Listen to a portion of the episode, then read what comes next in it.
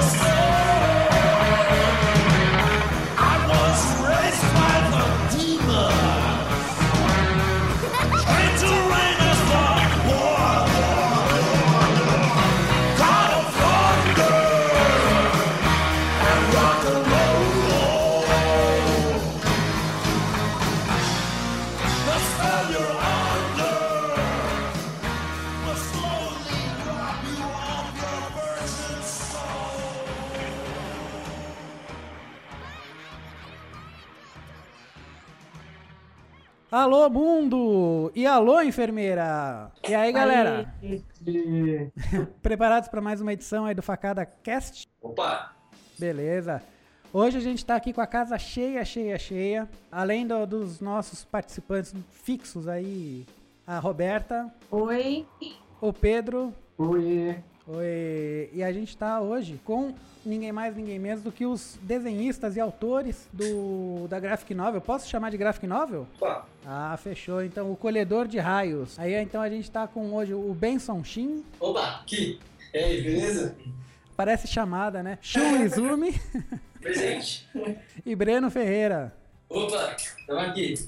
E participação especial do Evandro Malgueiro, lá do, do Espaço... Espaço Locomotiva? É, Casa Locomotiva, da Casa Locomotiva. Ele tá no banheiro. Ele saiu. Ah, muito bom. Eu vou falar? Daqui a pouco ele tá de volta. Beleza. Bom, então vamos, vamos falar então um pouquinho hoje dessa graphic novel, O Colhedor de Raios. Uma, uma história até tocante, hein, né? Fala sobre um- uma criança que tem um pai meio fora do convencional. O cara é colhedor de raios, simplesmente pega do céu lá o, o- como um para-raios, mas ele arranca fisicamente, né, o raio e usa isso na casa dele. E aí conta a história do filho, né, e dessa criança, como é que é o envolvimento dele com o pai. Acertei na sinopse ou, ou faltou alguma coisa? Ah, eu acho que é isso mesmo, tá? Tá bacana. Meninos, então, pra começar aí a, a- a conversa, queria que cada um de vocês falasse um pouquinho assim de como é que vocês começaram aí no, no mundo dos quadrinhos.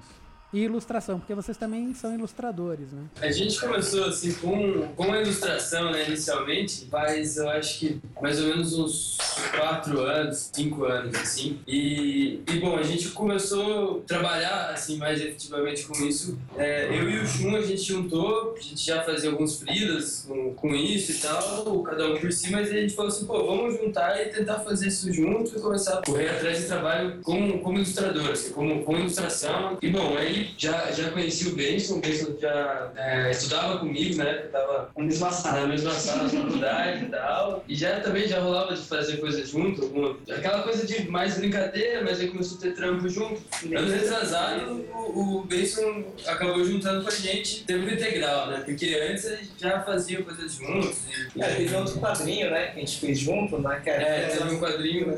a Digo Viléu, né, que era o Proac. É, isso na questão de ilustração. A gente, daí, nesse meio tempo, assim, a gente já sempre gostou de quadrinhos, sempre mexia, brincava, curtia, tinha projeto, puta, vamos fazer e tal, mas nunca tinha pegado a sério mesmo pra fazer. E daí, meio que quando a gente começou a trabalhar junto com ilustração e tal, possibilitou a gente começar a desenvolver os nossos projetos de quadrinhos juntos. O que, que levou vocês pro quadrinho? Vocês liam quando era pequenos? É, eu acho que desde, desde criança, assim, cada um já teve o- as suas fontes, assim, né, de, de quadrinho e até um pouco de mangá, assim. E, e tem uma relação, né, o, a próprio, o próprio desenho, ilustração, conversa bastante com a história em quadrinho. E, e pra gente que, às vezes, é, quer escrever uma história, a gente trabalha, por exemplo, também com animação, né, mas o quadrinho também é uma forma de você poder é, contar uma história e, e desenhar ao mesmo tempo, né? Então, na verdade, acho que quem trabalha com ilustração acaba tendo um contato muito forte com o quadrinho e acaba indo, assim, também para essa área, né? Então, já que a gente já gostava muito, já conversava direto quando a gente saía pro bar, assim, estava sempre falando de algum quadrinho bacana que a gente tinha lido, a gente sempre trocou quadrinhos, então acho que foi natural, né? A entrada, assim, no mundo do quadrinho, de quem fazer a sua própria história. E vocês falaram da, da questão da animação, o, o colhedor de raios parece que só falta apertar o play pra ele desenrolar, né? É, na verdade, assim, o... ele foi até meio pensado também, né, inicialmente, como uma animação até, né? E aí, só que aí no desenvolver da história, assim, a gente acabou indo mais pro lado do quadrinho e tal, mas tem, também teve uma, um paralelo, assim, né? Um momento em que a gente pensou nele como uma animação. Então, acho que essa, esse momento ficou na história, né? Ficou no, no, no quadrinho em si.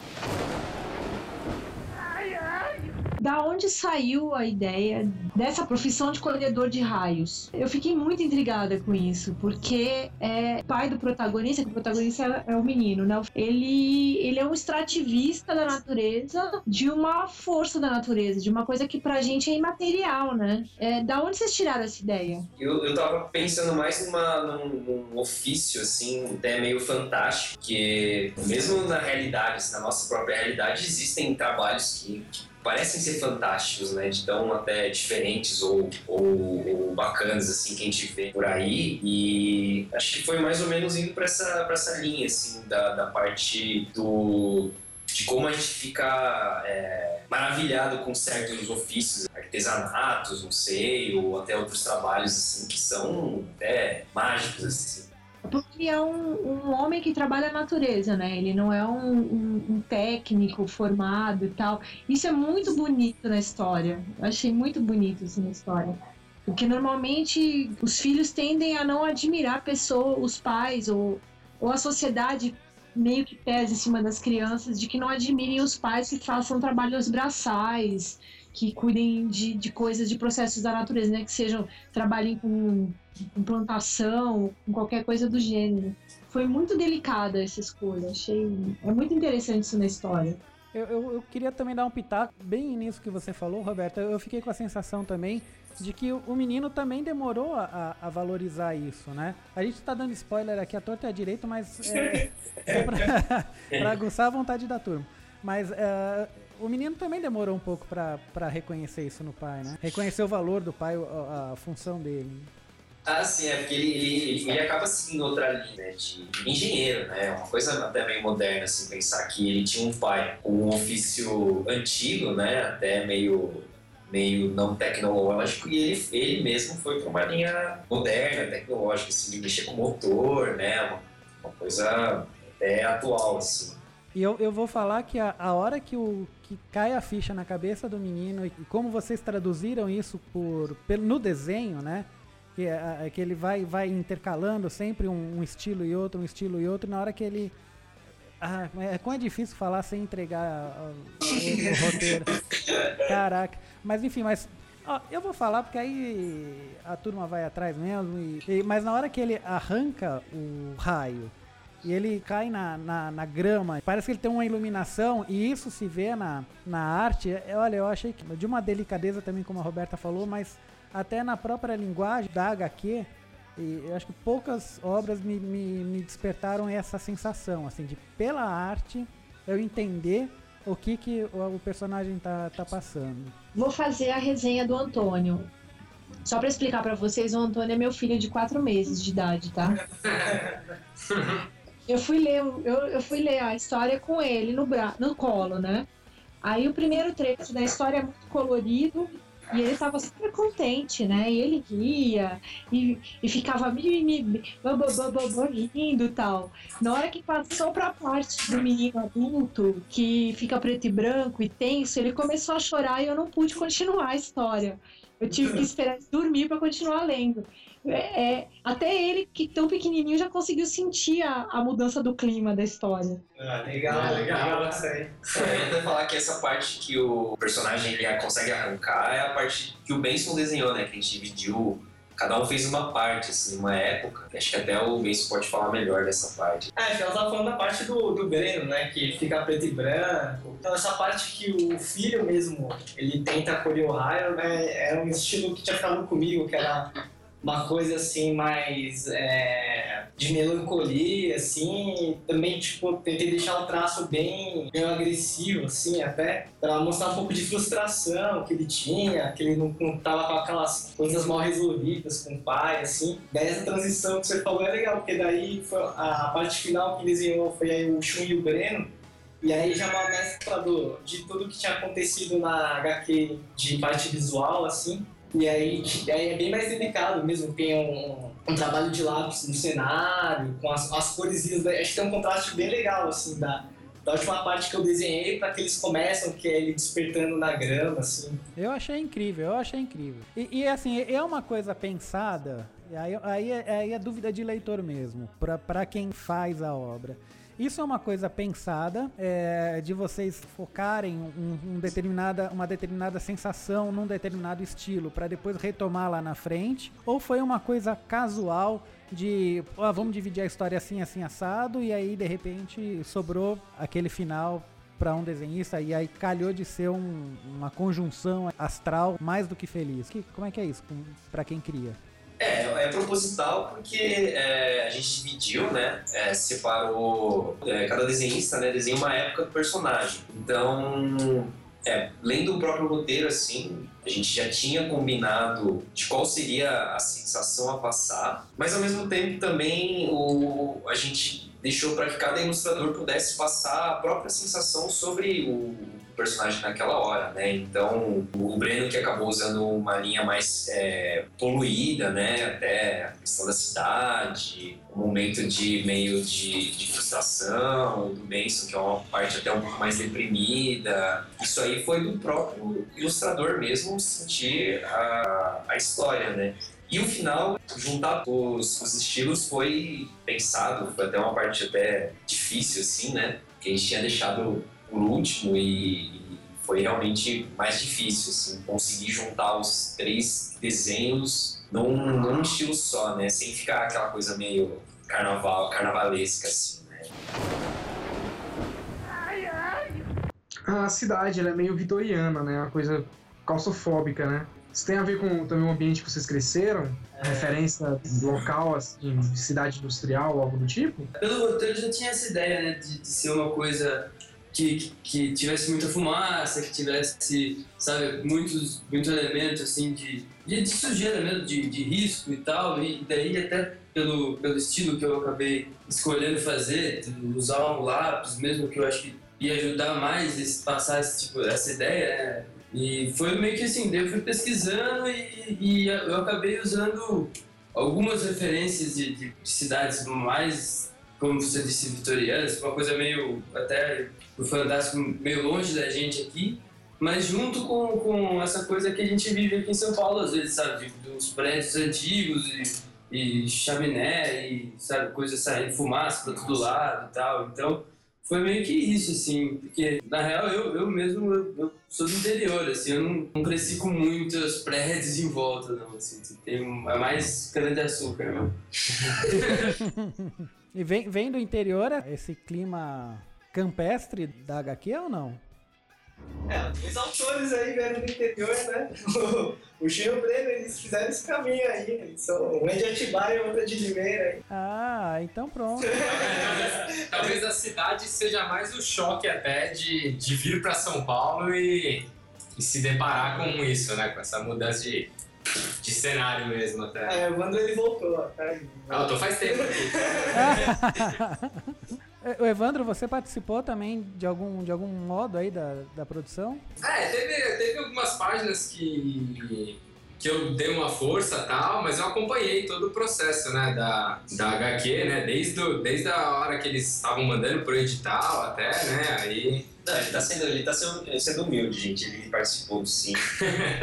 fez uma parte até, assim. Não como desenhista, mas ajudou lá. Estávamos junto aqui, então algumas horas, ah, será que tá claro essa mensagem e tal? Então acabou tendo essa participação, mas assim, da, na mão, na massa, o desenho é dos, dos meninos mesmo. É, eu queria saber a parte da edição do livro, né? Como é que foi? Vocês, vocês se autopublicaram? Como é que foi o processo? É, na verdade, o Colhedor de Raios ele, ele foi contemplado pelo PROAC, né, do, da Secretaria de Cultura de São Paulo. E aí a, a impressão foi graças a, essa, a esse incentivo, e só que foi uma publicação independente. A gente, é, a gente editora. é, não tem editora, a gente publicou como uma obra só nossa mesmo. E a gente está também é, aprendendo, né, agora, sim, até na questão como é que se corre atrás, também, tudo, né, mas é uma, é uma publicação independente mesmo, que a gente já vem trabalhando com, com outras revistas também, com o Miolo Frito, é uma publicação independente de um, de um grupo, é, somos nós e mais, mais uns amigos, assim, também, e a gente participa de feiras, tenta vender para amigos, fazer distribuição pelo Brasil, assim, e a gente vai aprendendo, assim. Vocês estão distribuindo como isso? Tem venda na internet? Já foram em, fe- em feiras de, de HQ? Como é que tá sendo o esquema? É, O Colhedor de Raios a gente fechou uma parceria com a editora Devir e eles estão fazendo uma distribuição pela internet e para as livrarias, né? Então, por exemplo, é, a livraria pode entrar em contato pelo site e, e fazer a compra de um lote. Assim. A gente tem amigos aqui que tem algumas livrarias em São Paulo, por exemplo, a livraria Monkix, que está na, Vila- na, Vila, na Vila Madalena, e o pessoal da, da gibiteria. Então a gente vai lá, a gente conversa com eles sempre, e aí eles. A gente já costuma colocar os nossos outros materiais lá também, né? Daí a gente aproveita, né? Porque a gente, a gente tem outras revistas que a gente, nem o Chum tava falando, quando você ganha um edital, você pode optar, né? Você vai produzir por uma editora ou independente. Mas como a gente já tinha uma, experiência, uma certa experiência em com uma publicação independente, distribuir e tudo mais, daí a gente tentou avançar um pouco mais nesse caminho, mas experimentando esse lance de, de repente, distribuir em outros estados com a Devir e outras lojas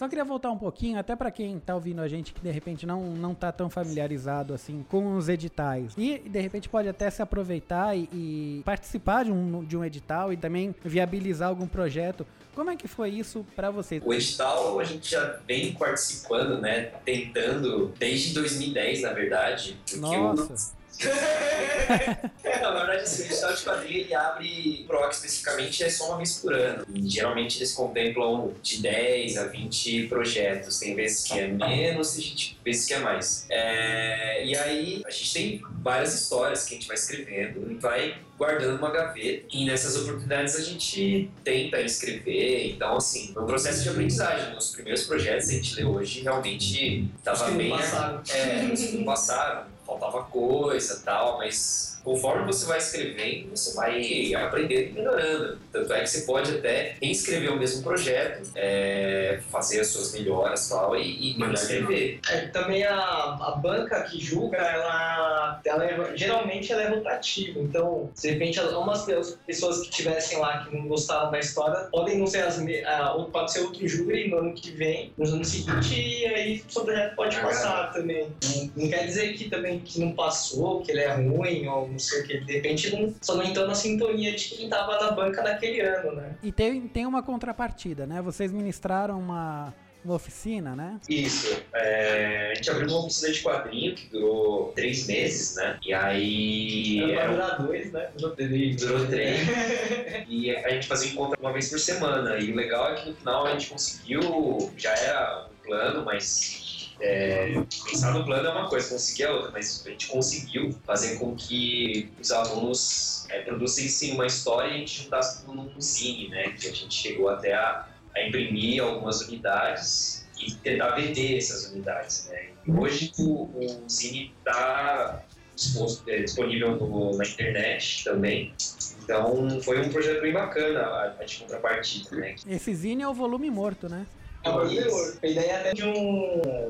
Nem falar, um cara que participou do- da oficina, ele era até um cara que tinha outro perfil, tinha já uns 30 anos, ele era professor de estado e tal, a ideia, até a ideia do volume morto veio dele também. Então foi legal, porque é bem uma coisa de, de troca mesmo, né? Foi, não foi uma coisa de cima para baixo, né? Foi uma coisa bem todo mundo ali fazendo, né? E, e uma pegada política também, né? Crítica, né? Eu achei muito legal também. Eu li o, o volume morto. A gente ficou rezando pra não chover e Antes do, antes do lançamento, agora já pode chover de novo. Mas no dia do lançamento choveu, não choveu? Choveu pra caramba, né? Vocês estavam falando da experiência aí do miolo frito, né? É, e até uma conversa acho que eu já tive com a Roberta já um, um tempo atrás, porque a, a Roberta também tá, tá envolvida com, com o cenário indie lá da, das HQs lá de Brasília. Ah, legal. O que eu tava falando é da questão da, da maturidade dos, assuntos que são tratados nos zines e nessas publicações indie, porque eu também li o Miolo Frito, eu não, não comprei o Miolo Frito, que eu, eu, vergonhosamente eu só folhei ele lá na, na livraria Blucos, lá da, do Frei Caneca. Tava É. dando sopa lá, eu sabia que já ia sair o colhedor de raio, sabia do Miolo Frito, me deparei com ela e comecei a folhear lá mesmo. Ah, legal, legal. Tem galho não. E tem uma pegada mais underground, mais politicamente incorreta, né? Com, com com uma sacanagem aqui e tal, não sei o quê. né? Seguindo esse caminho underground de, de, de politicamente incorreto, de sacanagem e tal, que é uma linguagem dos zines, uma linguagem da maioria das publicações independentes, se isso barra o crescimento do artista. Se eu me lembro bem da conversa que a gente teve, a gente, quando você fala politicamente incorreto, você não tá falando daqueles humoristas da TV que eles acham que eles são politicamente corretos e na verdade são racistas e blá blá Não, blá. não. A gente falou sobre. É, é uma coisa muito comum no quadrinho, que nessa chamada nova geração de quadrinistas, piadas da quinta série. Isso. É piadas de peido, de punheta, de, sei lá, qualquer coisa do gênero. O que a gente chegou a falar era uma página lá de um cebolinha fazendo alguma sacanagem ou numa situação um pouco recomendável para criança. E, e aí, quer dizer, uma publicação dessa, por mais que, que o cara tenha estilo, tenha talento, pode ser que ele seja menos visível para o grande público. É um pouco essa impressão ou seguindo esse caminho também dá para fazer uma carreira legal? Ah, é que é mais de nicho, né?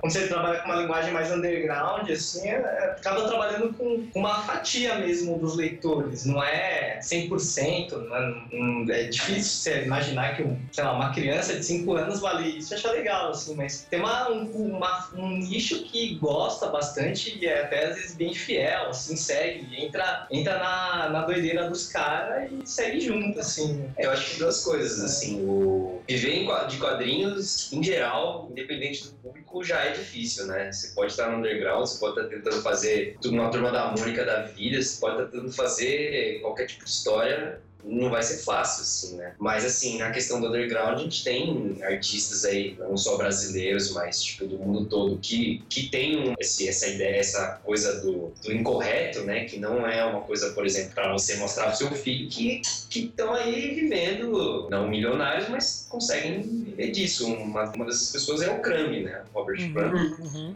que ele tem histórias cabulosas, assim, e ele tá lá, assim, tá fazendo o trabalho dele, né? Eu acho legal do, do Independente é que, assim, independente do, do, do seu humor, independente do, do, do, que você quer contar, o bom é que você tá livre para poder fazer, né? Então, às vezes, você, quer fazer uma história é, para uma editora e você acaba se limitando para que, por exemplo, ah, vou fazer um produto vendável, ah, vou fazer uma coisa que é para tal pessoa. Então, você acaba começando a se limitar. Público-alvo, ah, é a faixa etária. Então você começa a se limitar ao ponto de, às vezes, às vezes não é também a sua área. Você tem que, acho que na real, se encontrar dentro de todos os nichos que tem do quadrinho, né? Então, mas ao mesmo tempo é legal você poder fazer uma história mais cabulosa, assim, desapegada, e ao mesmo tempo, às vezes é legal você querer fazer uma história mais séria, mais lúdica, talvez, ou a criança. Eu acho que mas é legal, por exemplo, é, vezes você acaba até experimentando umas coisas que você não sabe se vai dar certo, até de narrativa, tudo. Que se de repente fosse um quadrinho financiado por Proac, você não ia experimentar isso logo de cara. Aí você vê que funciona e você vai ganhando uns outros recursos, assim, de,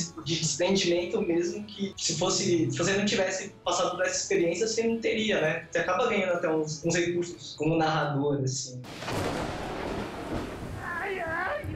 Voltando um pouco na, na parte das influências que, que vocês tiveram para a produção do Colhedor de Raios, aquele game Full Throttle tá no meio disso não? Porque essa moto aí me lem- lembrou o jogo.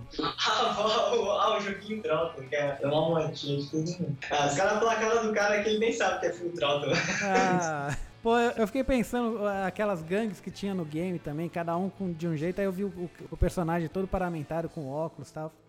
Fiquei, pensei se tinha alguma coisa a ver. E a- E a, moto é meio futurista também. Não, isso aí, o, o- por exemplo, quando a gente tava fa- desenhando, vendo como ia ser a moto e tal, o Shun passou um vídeo de um, de um japonês que ele fazia umas motos meio artesanais, assim, tipo, no martelo mesmo. Acho que isso foi meio a partir daí, né? É, foi uma influência legal, assim, do, do trabalho desse japonês, né? Que tem umas motos muito loucas, assim, que não, você não acha por aí, né? Não, é que ele faz na mão, né? Faz na mão e é bem louco, assim. E a questão da- do, do relacionamento pai e filho também é uma. Eu acho que é uma das bases do colhedor, né? Eu queria que vocês falassem se vocês têm alguma coisa também, é, alguma história, ou a importância dessa, desse relacionamento na vida de vocês. Ou se é realmente uma coisa que só veio na Graphic Novel. Ah, eu acho que com certeza tem uma influência, não só na relação mas todo o desenrolar da história, de todas as histórias que, que a gente escreve, assim, tem uma influência do, da vida, né, do cotidiano. Estava falando de São Paulo, né, acaba, acho que, refletindo, assim. Mas a relação pai e filho, eu acho que é até uma coisa é, comum, assim, né, não só nossa, não só minha, mas acho que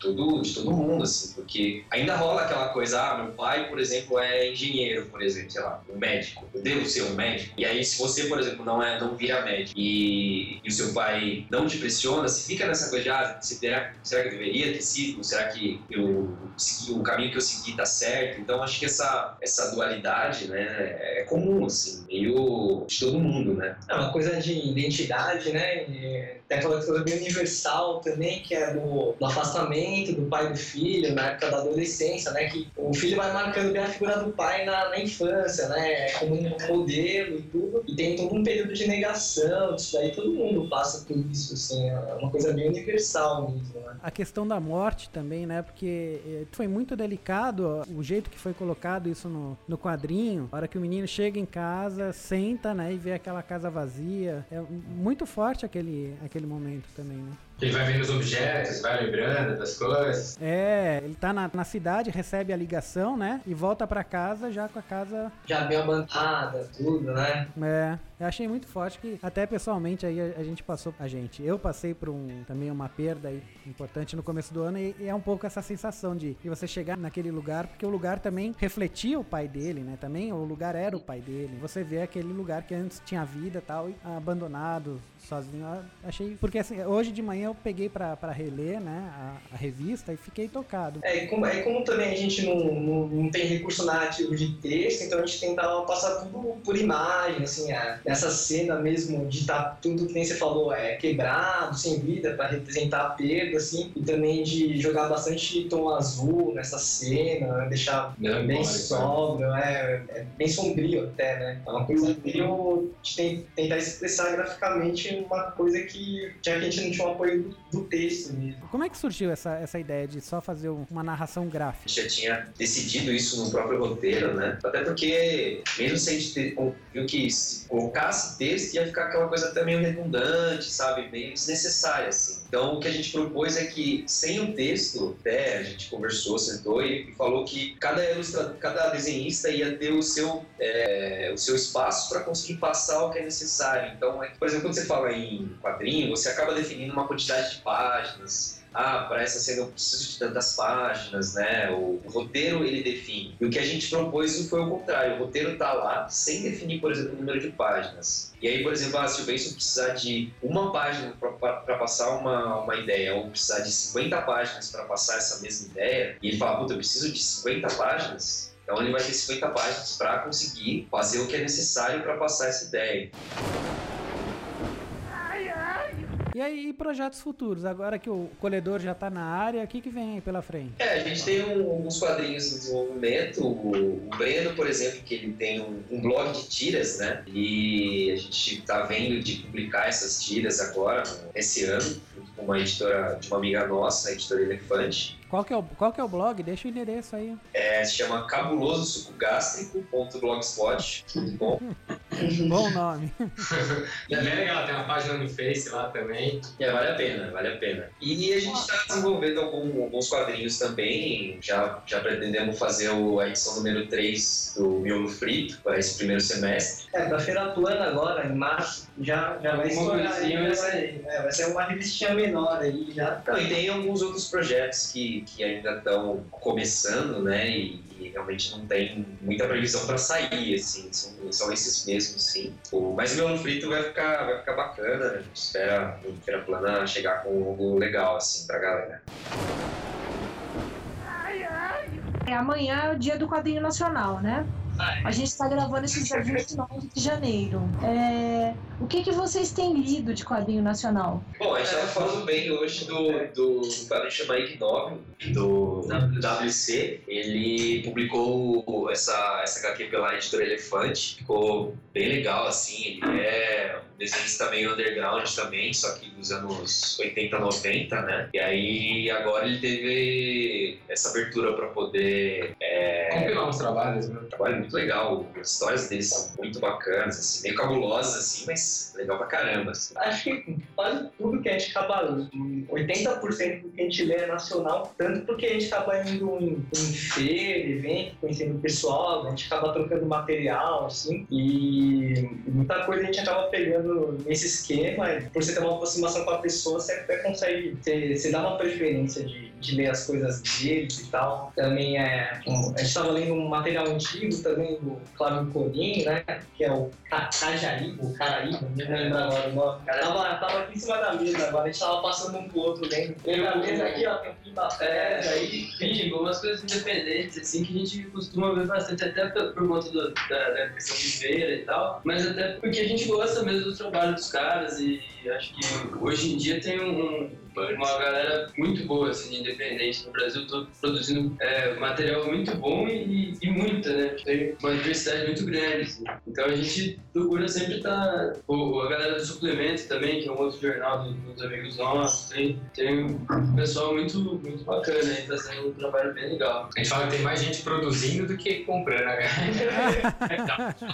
Não, mas foi legal, por exemplo, que a gente foi no último FIC, né, no ano retrasado, e realmente a, a qualidade do trabalho da, do HQ independente do Brasil tá num nível muito bom, assim, até, tinha até lá o Batman da vida, o Superman e tal, né, mas o independente realmente se destacava, assim, caras realmente muito bons agora no, no mercado nacional que tem muito potencial ainda de fazer sucesso, assim. Acho que é com esse lance de, tipo, as pessoas veem que é, é, é- é até viável você mesmo imprimir seu trabalho, você acaba não dependendo tanto de editora. Acho que, na verdade, tinha muita coisa boa que acabava barrando também em editora, de, mesmo ela não tendo é, um capital para produzir tudo que vinha para ela, ou, ou questão de agenda deles, que é, acaba sendo meio embolado tudo, eu acho que acabava travando um pouco que era produzido, assim. E às vezes a pessoa nem produzia porque achava que ia passar por um crivo editorial.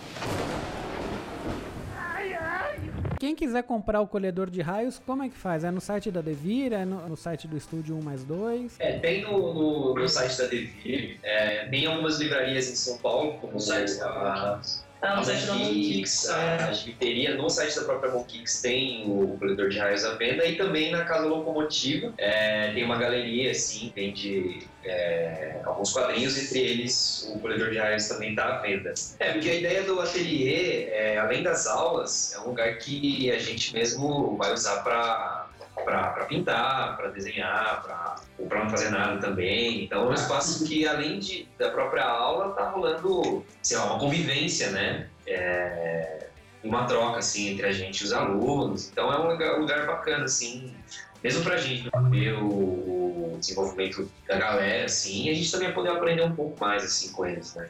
É legal aparecer um pessoal aí procurando pra fazer história em quadrinho mesmo, né? Hum, E aí é legal que o pessoal tá vindo aprender roteiro, tá vindo aprender exposição de quadro na página, melhorar o desenho mesmo, aí olha pro lado tá o pessoal aí já fazendo as produções deles tal, e, e aí muitas vezes eles veem no, no próprio trabalho dos alunos alguma coisa interessante, alguma técnica interessante, que eles podem pegar e o pessoal que está aprendendo já vê a coisa rolando ali mesmo, né? Então essa, esse ambiente acaba sendo muito produtivo para todo mundo, né? A pessoa acaba desenvolvendo até mais rápido por já ir pegando uns macetes com quem já deu muita cabeçada aí. Qual, qual que é o perfil dos alunos? O perfil dos alunos, nossa, a gente tem desde aluno de de 3 anos de idade, assim, que a gente tem uma turminha das crianças. E, nossa, mas é um perfil bem variado, sabe? Tem um pessoal mais velho, que tem gente que quer ir para a área mesmo, tem gente que é engenheiro e precisa dar uma. quer um lugar para dar uma relaxada, fazer uma coisa sem, sem chefe mandando, sem briefing, sem ordem nenhuma, fazer o que der na telha mesmo. Então o público está bem variado, a gente ainda não tem esse. Então é um espaço que o pessoal pode ir para dar uma desanuviada. Eu acho que eu vou me matricular também. é, então, exato aí já.